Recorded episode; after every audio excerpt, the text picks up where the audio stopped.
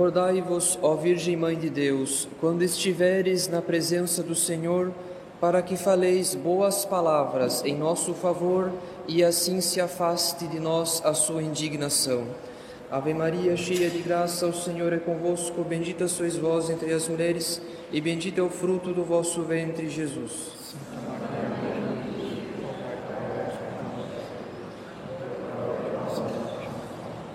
Divino Menino Jesus, Nossa Senhora do Rosário, São José, em nome do Pai, do Filho e do Espírito Santo. Amém.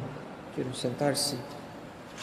Caros fiéis, a antífona do ofertório da missa de Nossa Senhora das Dores se apropria de um versículo do profeta Jeremias e o transforma numa oração dirigida à Santíssima Virgem, pedindo para que ela fale por nós boas palavras em nosso favor diante de Deus.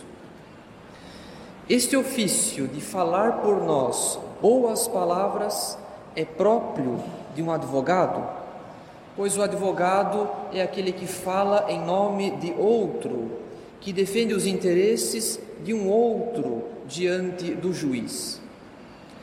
Então, se nós pedimos à Santíssima Virgem para que ela fale por nós boas palavras diante de Deus, é porque a consideramos nossa advogada nossa defensora junto a nosso Senhor. Mas notemos bem, caros fiéis, que rogar à Santíssima Virgem para que ela fale boas palavras em nosso favor não é tão simples quanto parece. Apesar de Nossa Senhora ter sido constituída por Deus nossa advogada diante de nosso Senhor. Afinal, nós nos acostumamos desde cedo, desde tão cedo, a recorrer à Santíssima Virgem como nossa advogada, nossa intercessora diante de nosso Senhor, e ao longo da vida já recebemos tantas provas da Sua misericórdia para conosco que nós nos esquecemos de considerar que nossa advogada e intercessora roga justamente por aqueles que foram o motivo da paixão do seu divino Filho. Aos nossos olhos, caros fiéis, quando nós contemplamos a cena do Calvário, nós costumamos distinguir, de um lado, a presença dos bons, ou seja, a Santíssima Virgem, São João, Santa Maria Madalena e as Santas Mulheres, e do outro lado, a presença dos maus, isto é, os algozes, os príncipes, os sacerdotes que blasfemavam e os ladrões condenados. Mas aos olhos da Santíssima Virgem não há bons nem maus, porque aos olhos da Santíssima Virgem nós somos todos algozes, nós somos todos ladrões blasfemadores nós somos todos o motivo da paixão do seu filho. É verdade que, pela, pela sua conceição imaculada e pela sua inocência de vida, a Santíssima Virgem não precisaria sofrer, como os pecadores precisam fazer penitência e combater os vícios. No entanto, também é verdade que a sua santidade e pureza incomparável, assim como o seu privilégio de mãe do Verbo encarnado, não são apenas um título pessoal, uma glória pessoal. O que ela recebeu para si, ela recebeu para em seguida poder comunicar à humanidade pecadora.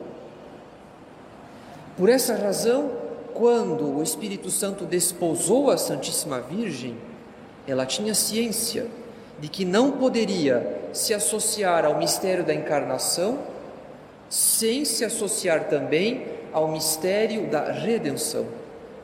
Porque Deus não faz obras inacabadas, incompletas. Ela não poderia gerar o corpo físico do Cristo sem gerar também o corpo místico do Cristo. Portanto, caros fiéis, esse é o privilégio e a missão da Santíssima Virgem. Ela aceitou ser a mãe do Verbo encarnado a fim de sofrer particularmente com ele e assim ser estabelecida como nossa mãe, nossa advogada e corredentora. Ou, em outras palavras, ela aceitou ser mãe daqueles que dilaceravam o corpo de Nosso Senhor, saído de suas entranhas. Ela aceitou ser advogada daqueles que ofendiam a alma de Nosso Senhor, que é uma só com a sua própria alma de mãe. Ela aceitou jogar por aqueles que negavam ou então desprezavam a divindade de Nosso Senhor, ela que sempre adorou reverente o Verbo encarnado. Nós sabemos que a dor da Santíssima Virgem é imensa, é incomparável, é um cálice de amargura que transborda. Mas precisamos considerar também que somos nós o motivo para tamanha dor. Pois assim como nosso Senhor teria se submetido a todos os sofrimentos da paixão para salvar um único pecador, a Santíssima Virgem também teria cooperado com a redenção como mãe e advogada de um só pecador que dela precisasse. Essa consideração das dores de Nossa Senhora, daquela que é santa e imaculada, mas que sofre terrivelmente pelos pecadores, essa consideração das dores de Nossa Senhora sintetiza muito bem a união que há na vida espiritual entre o amor e a dor.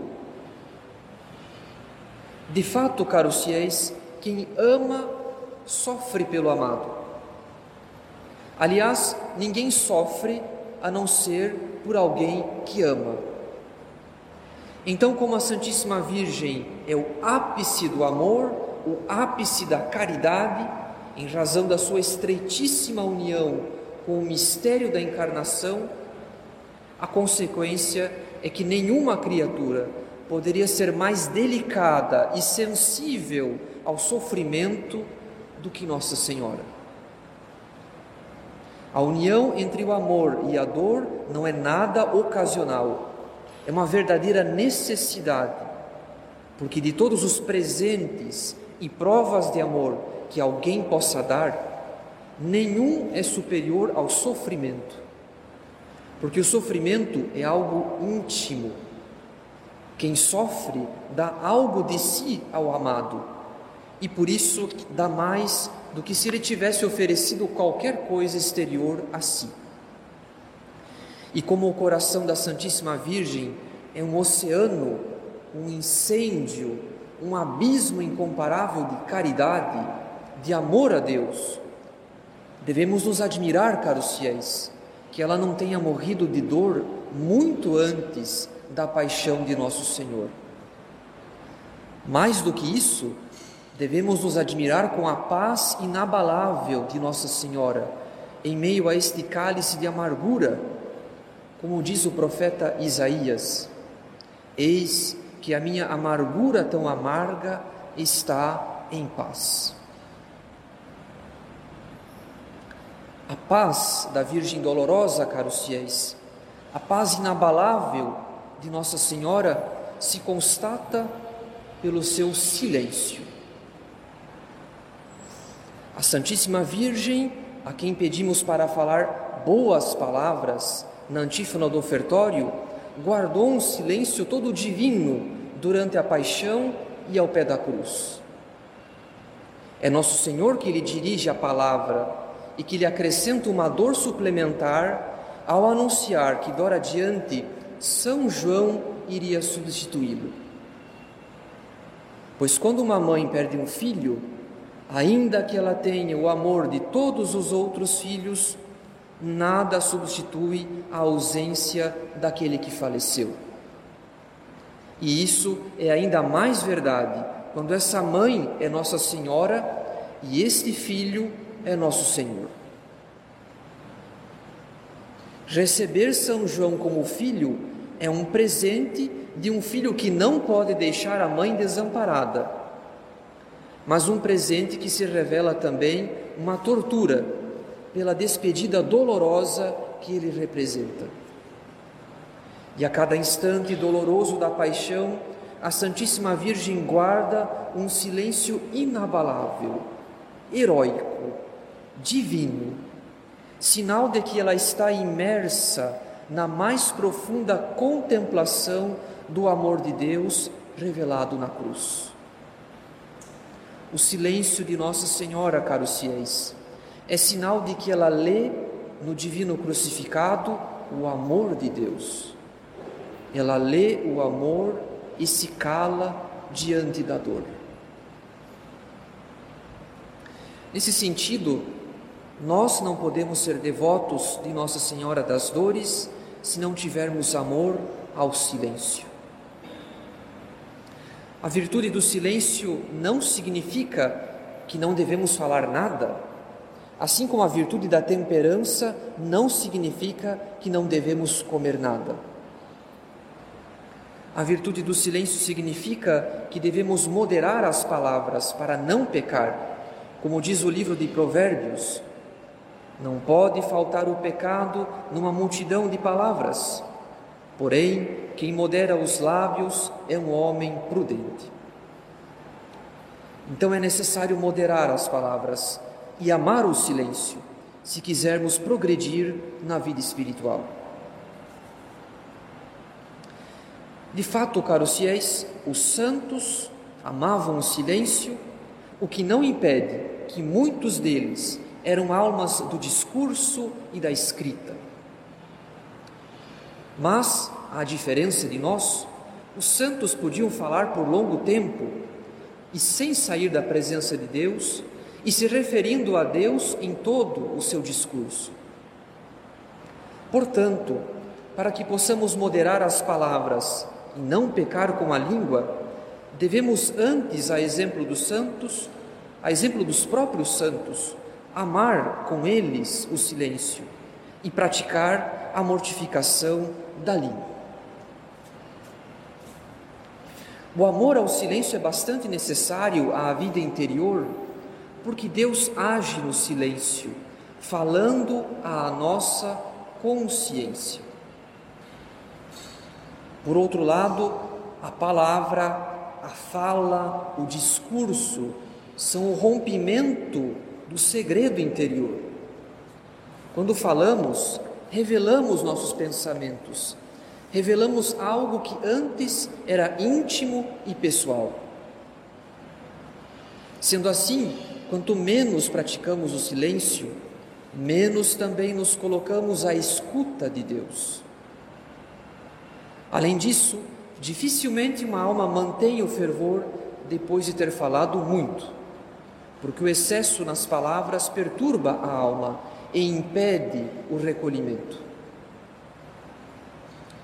Além disso, o silêncio na vida espiritual nos move ao sincero arrependimento dos pecados, que é a contrição.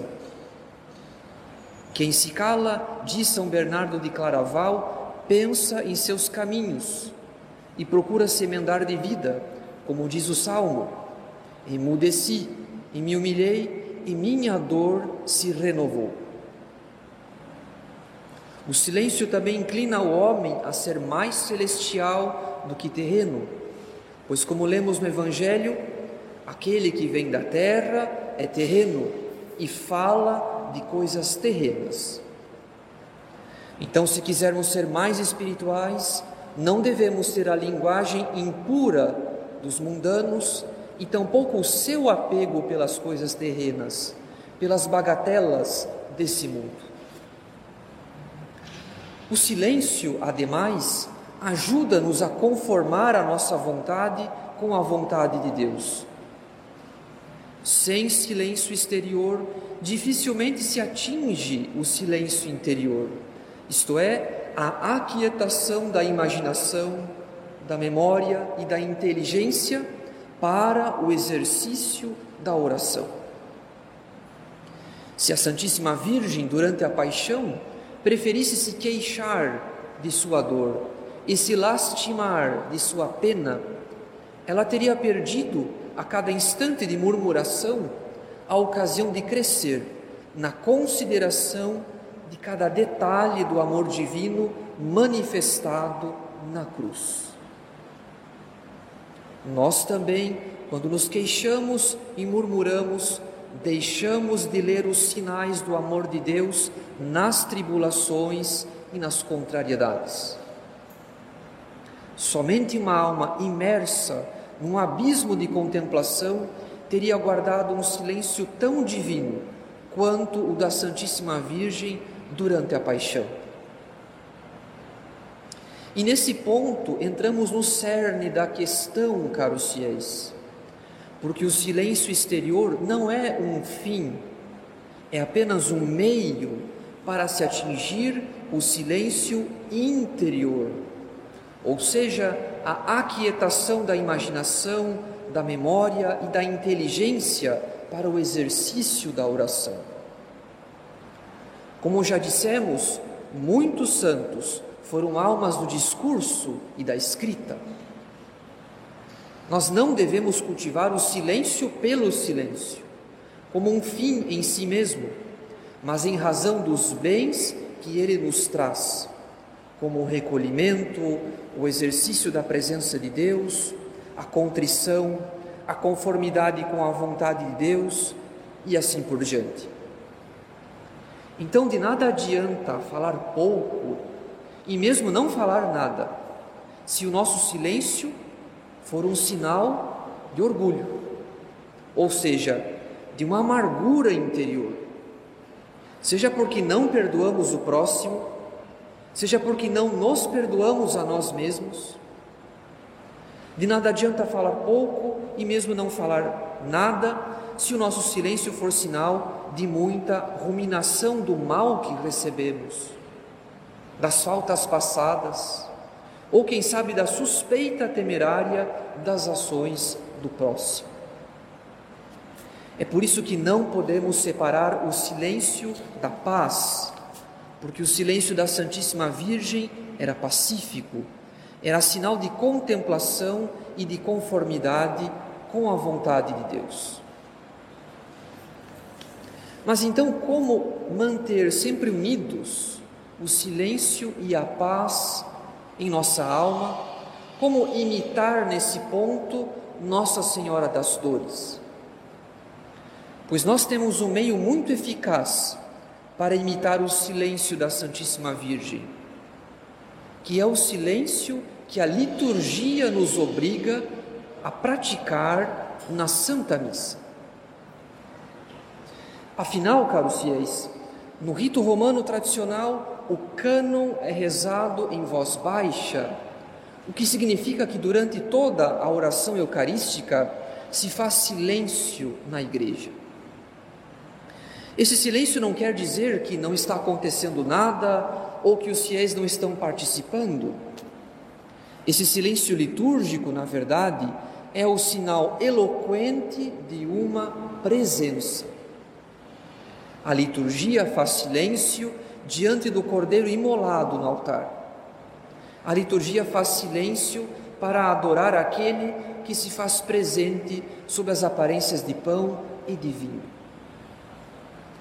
Portanto, caros fiéis, o silêncio litúrgico é um silêncio orante. Ele nos obriga à oração, ao recolhimento interior, à vida interior. É por esse motivo que o rito romano tradicional é amado por uns e infelizmente detestado por outros. Pois para amar o rito tradicional é necessário antes ter amor pela oração, ter amor pela vida interior, porque sem vida interior não se compreende esse silêncio e ele se torna detestável. Então, quando dentro em breve fizer silêncio nesta igreja, a própria liturgia da igreja nos dará meios de imitar Nossa Senhora das Dores. Ela em silêncio diante do sacrifício cruento de Jesus Cristo, e nós em silêncio diante do sacrifício incruento que é a Santa Missa. Nós já sabemos que o silêncio litúrgico é sinal de uma presença, a presença de Nosso Senhor. E por isso mesmo o silêncio litúrgico é orante. Pois é esse o silêncio da Santíssima Virgem, o silêncio exterior unido ao silêncio interior, o silêncio unido à paz, ou seja, à conformidade com a vontade de Deus. Afinal de contas, vale repetir: de nada adianta falar pouco ou não falar nada se o nosso silêncio for sinal de orgulho. Devemos fazer silêncio para ouvir a voz de Deus em nossa alma e para conformar a nossa vontade à vontade de Deus. Por isso, daqui por diante, caros fiéis, peçamos de modo particular a intercessão de Nossa Senhora das Dores durante a Santa Missa, para que possamos tirar muitos frutos do silêncio da liturgia, unindo o silêncio exterior ao silêncio interior. Mas saibamos também recorrer à nossa Mãe do Céu ao longo da nossa vida para aprendermos com ela a difícil arte de fazer silêncio diante das adversidades e dos sofrimentos. Temos uma boa mestra para aprender essa virtude. Temos o exemplo da Santíssima Virgem dolorosa ao pé da cruz, para aprender a necessidade de fazer silêncio, a fim de conformar a nossa vontade com a vontade de Deus. Dos lábios da nossa advogada saem apenas palavras boas então, que ela nos ajude a abrir os nossos lábios apenas para dizer palavras de caridade para com o nosso próximo. Em nome do Pai e do Filho e do Espírito Santo. Amém.